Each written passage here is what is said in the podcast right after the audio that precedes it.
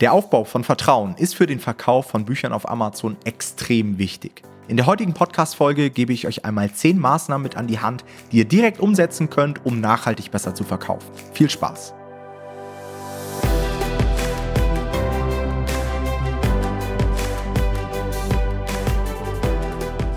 Hallo und herzlich willkommen zu einer neuen Folge des Verlagsniveau Podcast und heute seit Ewigkeiten mal wieder eine Solo-Folge.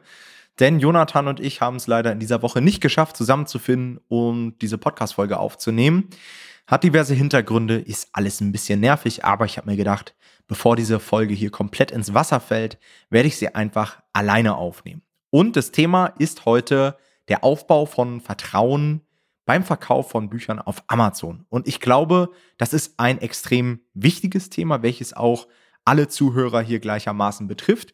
Und ich habe mir heute vorgenommen, euch zehn Tipps und Tricks mit an die Hand zu geben, mit denen ihr es direkt schaffen könntet, Vertrauen aufzubauen, um dann einfach bessere Verkäufe oder mehr Verkäufe zu erzielen, um vor allen Dingen bessere Konversionsraten zu erzielen. Konversionsrate, nochmal zur Erinnerung, ist das Verhältnis von Verkäufen zu Klicks. Also Leute rufen euer Produktlisting auf Amazon auf und ein paar von denen entscheiden sich dann irgendwann zum Kauf. Und dieses Verhältnis zueinander ist die sogenannte Konversionsrate. Und wer es schafft, die zu maximieren und dort besser zu sein als die Konkurrenz, der hat sehr, sehr gute Karten dann auch bei den Rankings gut ausgespielt zu werden. Das heißt, sowohl bei den Werbeanzeigen die besten Werbeplätze zu erhalten, als auch organisch für bestimmte Keywords. So. Der Aufbau von Vertrauen ist allgemein im Verkauf essentiell. Und da geht es ja nicht nur um Bücher, sondern vor allen Dingen auch um andere Produkte, um Dienstleistungen oder teilweise, wenn man sich selbst gut verkaufen muss, in einem Bewerbungsgespräch oder wo auch immer. Und dabei spielen viele Faktoren eine Rolle. Zum Teil bewusste, die wir auch beeinflussen können, aber viele Dinge laufen einfach auch unterbewusst ab. Darauf komme ich später noch einmal. Grundregel bei allen Maßnahmen, die ich euch heute mit an die Hand gebe, ist natürlich ehrlich zu bleiben und nichts zu manipulieren. Behauptet nichts, was ihr nicht einhalten könnt. Das machen auf Amazon KDP tatsächlich sehr, sehr viele, aber ich kann euch aus Erfahrung sagen, das fällt einem irgendwann auf die Füße und das ist einfach nicht der gerade Weg. Und ihr kennt unsere Positionierung dahingehend. Wir wollen versuchen, alles sauber und auch moralisch vertretbar aufzubauen. Das heißt, all diese Faktoren, die ich euch jetzt mitgebe, die kann man theoretisch auch manipulieren. Aber wie gesagt, sollte man nicht machen. Und das kann auch dazu führen, dass man irgendwann mal abgemahnt wird oder tatsächlich sogar den Account verliert. Maßnahme Nummer eins ist der Aufbau von Vertrauen durch professionelle Amazon-Listings. Ja, der Gesamteindruck muss einfach stimmen und das setze ich zum Teil auch voraus. Das heißt, wir müssen natürlich ein fehlerfreies Amazon-Listing bauen. Wir müssen das Ganze grafisch auf Top-Niveau aufbereiten und so weiter.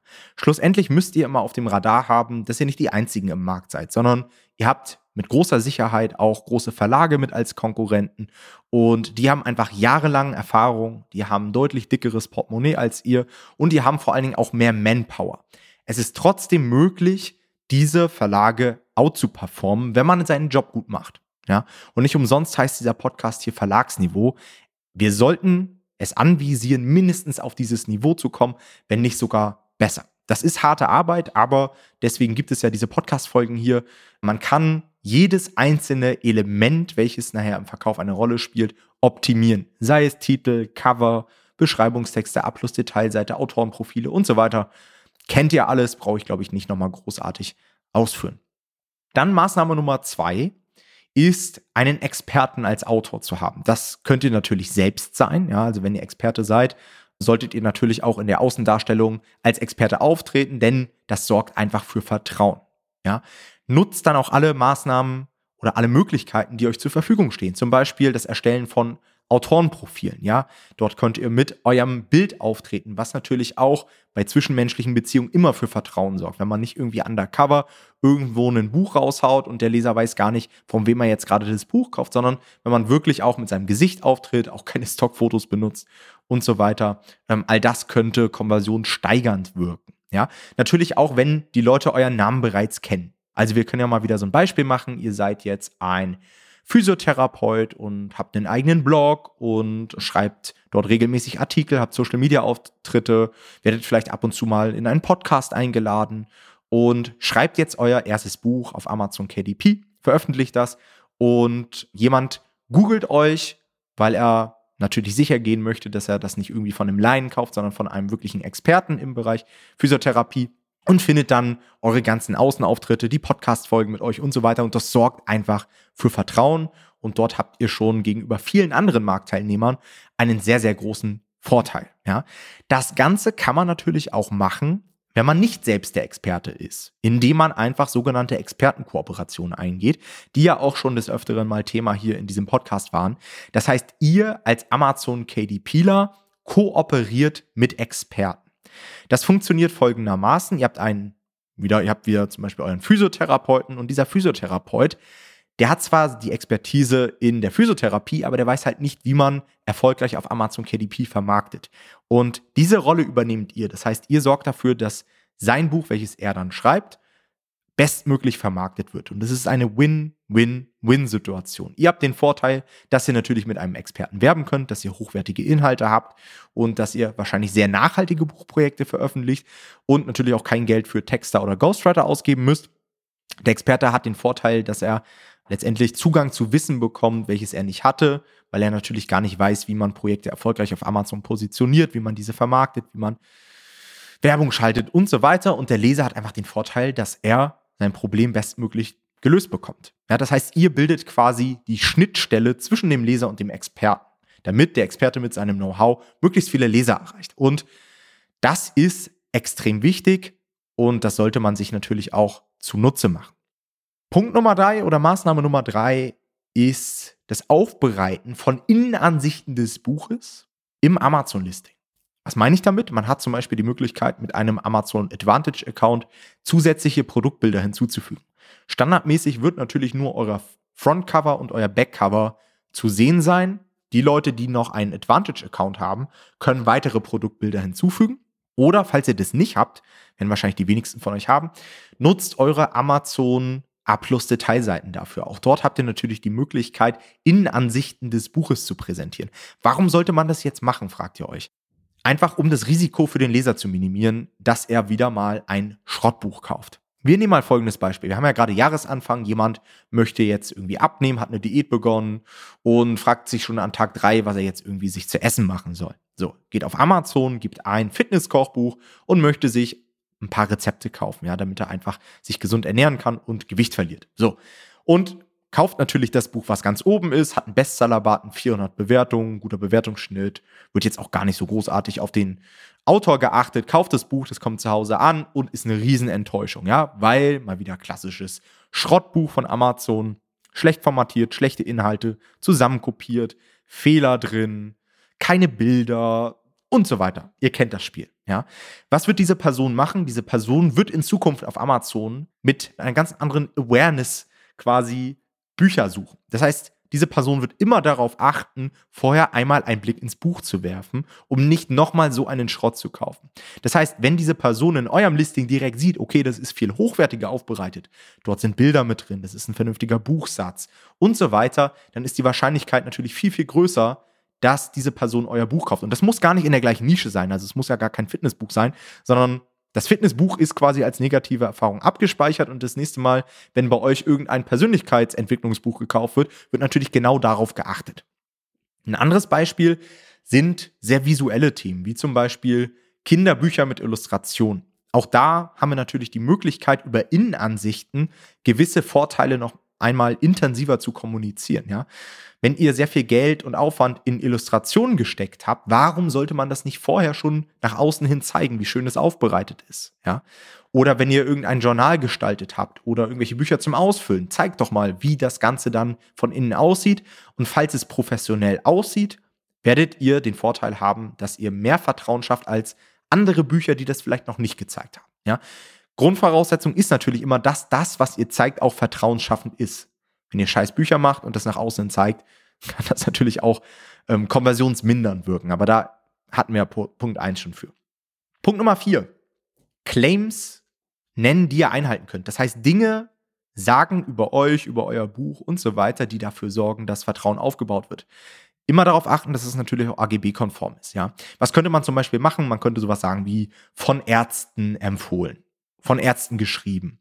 Oder man könnte im Beschreibungstext sowas aufnehmen wie über 10.000 Mal verkauft. Oder der Physiotherapeut könnte schreiben, mit Erfahrung aus 30-jähriger Forschung und therapeutischer Praxis oder sowas. Ja, das sorgt für Vertrauen.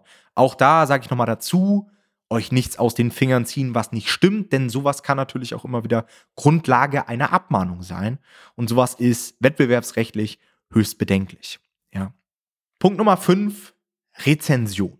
Und wenn es um Rezension und Vertrauensaufbau geht, dann denken viele immer, ja, viel hilft viel und fünf Sterne. Muss gar nicht unbedingt sein. Denn diese Bücher mit drei, vier, 500 Bewertungen und nur fünf Sterne Rezensionen, die sorgen automatisch für eine gewisse Grundskepsis mittlerweile, bei einigen Lesern zumindest. Und ich hoffe, dass das bei ganz, ganz vielen anderen Lesern auch noch ankommt. Das heißt, es ist gar nicht immer unbedingt notwendig, so viele Rezensionen zu haben. Meiner Meinung nach reicht es vollkommen aus, einen guten Schnitt, das heißt, ein 4,5er Schnitt bei 10 bis ja, 100 Rezensionen zu haben. Klar, wenn ihr jetzt ein Buchprojekt habt, was mega beliebt ist und was ihr seit drei Jahren verkauft, das kann auch mal mehrere hundert Bewertungen haben. Das ist gar kein Problem. Aber für viele Leute ist es viel vertrauenswürdiger, wenn ihr nach zwei, drei Monaten erst 22 Bewertungen habt und einen Schnitt von 4,5 als ein Buch mit 200 Bewertungen und einem Schnitt von 5 Sternen. Ja. So, das muss man jetzt natürlich auch nicht in die negative Richtung beeinflussen. Also wenn ihr jetzt nur positive Rezensionen bekommt, dann müsst ihr nicht euch irgendwie mit Absicht da eine Ein-Sterne-Rezension reindrücken. Auch das ist eine Manipulation. Es geht mir einfach nur, euch zu zeigen, hey, manchmal hat man positivere Effekte, wenn man alles einfach so lässt, wie es einfach wirklich geschieht. Ja. So, Punkt Nummer 6 ist eine Positionierung als Verlag. Wie macht man das Ganze? Hat man natürlich auch unterschiedliche Möglichkeiten. Man kann gewisse Brandings auf Amazon hochziehen, indem man unter einem Verlagsnamen zum Beispiel verschiedene Bücher erstellt. Man kann einen Verlagsshop auf Amazon einrichten. Man kann den Verlag auch in der A-Plus-Detailseite vorstellen, im Buch selbst. Man kann ein Verlagslogo natürlich auch auf das Cover packen. Aber es geht mir vor allen Dingen auch wieder um externe Dinge, ja, eine Verlagswebseite und so weiter. Und auch da gilt wieder Punkt Nummer eins, es muss alles professionell sein. Also das nur zu haben, reicht eben nicht aus. Ja, also mal eben zu sagen, ich bin der XYZ-Verlag und ich habe mir jetzt einfach mal hier irgendwie eine Webseite innerhalb von zwei Stunden aufgesetzt und da schreibe ich jetzt rauf, dass ihr wisst, was ich meine. Also es muss schon ein bisschen was dahinter stecken und auch die Webseite muss dann natürlich dafür sorgen, dass Vertrauen aufgebaut wird und wenn die komplett leer ist, sorgt es wahrscheinlich eher für das Gegenteil. Aber sowas ist die Zukunft, sowas sollte man in Zukunft machen um einfach einen Vorteil zu haben, um sich eine Leserschaft aufzubauen. Und das alles hat dann wieder ganz andere Effekte. Aber sehr, sehr wichtig beim Aufbau von Vertrauen. Es geht aber auch ohne. Also ich muss euch sagen, ich habe sehr viele Bücher natürlich auch im Laufe der Jahre veröffentlicht, immer wieder mit neuen Pseudonymen, ohne jetzt irgendwie ein Branding hochzuziehen und so weiter. Funktioniert auch, aber wenn ihr die Möglichkeit habt und wenn ihr das sowieso vorhabt, dann macht es gleich richtig und dann habt ihr vielleicht auch nachhaltige Effekte davon. Punkt Nummer sieben sind mehrere Touchpoints. Was meine ich mit mehreren Touchpoints?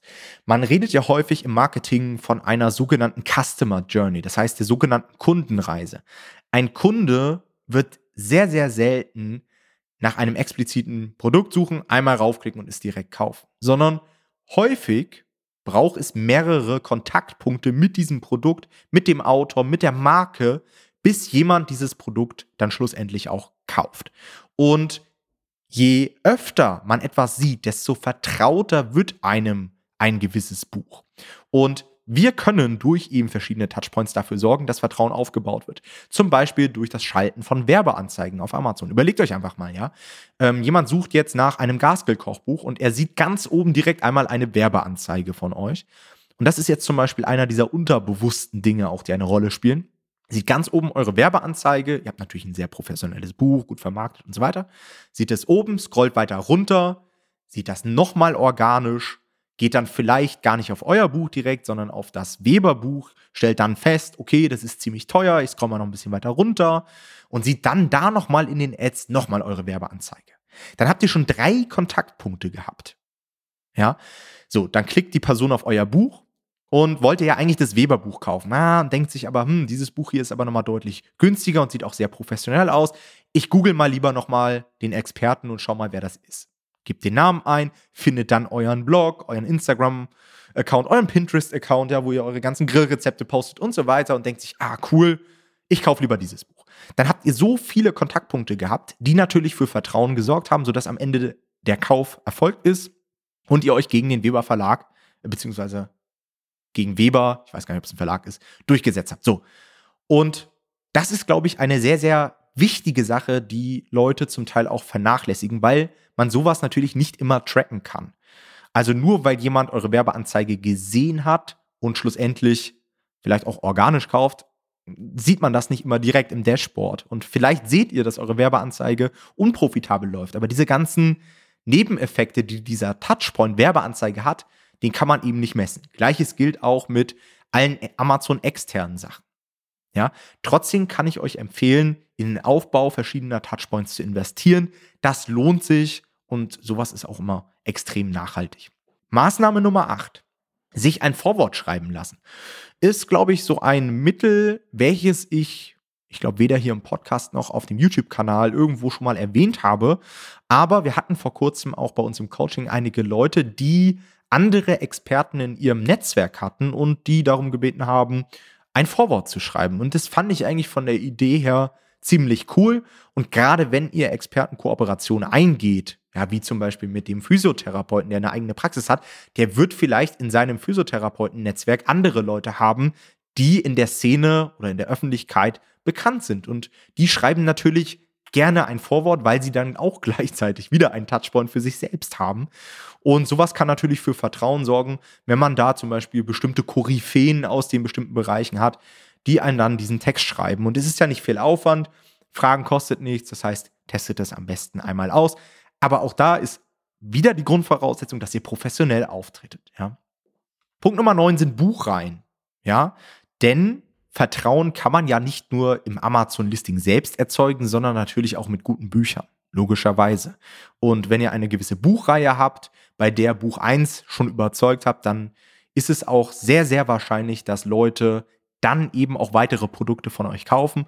Und so erhöht ihr den sogenannten Customer Lifetime Value. Und der hat wieder extrem viele Vorteile. Also ich kann euch nur empfehlen, langfristiger zu denken, allgemein im KDP-Business. Also dieses kurzfristige Denken, hey, ich setze mal ein Projekt auf und das muss jetzt super viel Gewinn abwerfen. Natürlich funktioniert das auch noch, aber dadurch, dass halt dieser Spielraum immer kleiner wird, weil die Klickpreise ansteigen, alles professioneller wird, der Konkurrenzdruck immer höher wird, gehen quasi die Gewinne immer weiter in die Zukunft. Das heißt, man sollte in Brandings investieren, in Buchreihen investieren, in Touchpoints investieren, in den Aufbau vom Verlag und so weiter. Ja. Und zu guter Letzt Maßnahme Nummer 10, positive PR, ja, Öffentlichkeitsarbeit. Das machen zum Beispiel die Verlage fast alle, zumindest die großen. Das ist so ein Thema, das ist im Self-Publishing, glaube ich, noch nicht wirklich angekommen. Und ich muss auch ganz ehrlich zugeben, ich habe überhaupt keine Erfahrung damit. Ja, also ich nutze das persönlich auch noch nicht, ist aber auch eher der Tatsache geschuldet, dass ich es noch nicht wirklich gebraucht habe. Aber ich denke mir halt so, was die Verlage können, können wir halt auch. Und wenn man das Ganze professionell angeht, warum nicht auch mal in irgendwelche Zeitschriften einkaufen, in irgendwelche Zeitungen, Podcasts, Radiointerviews, TV?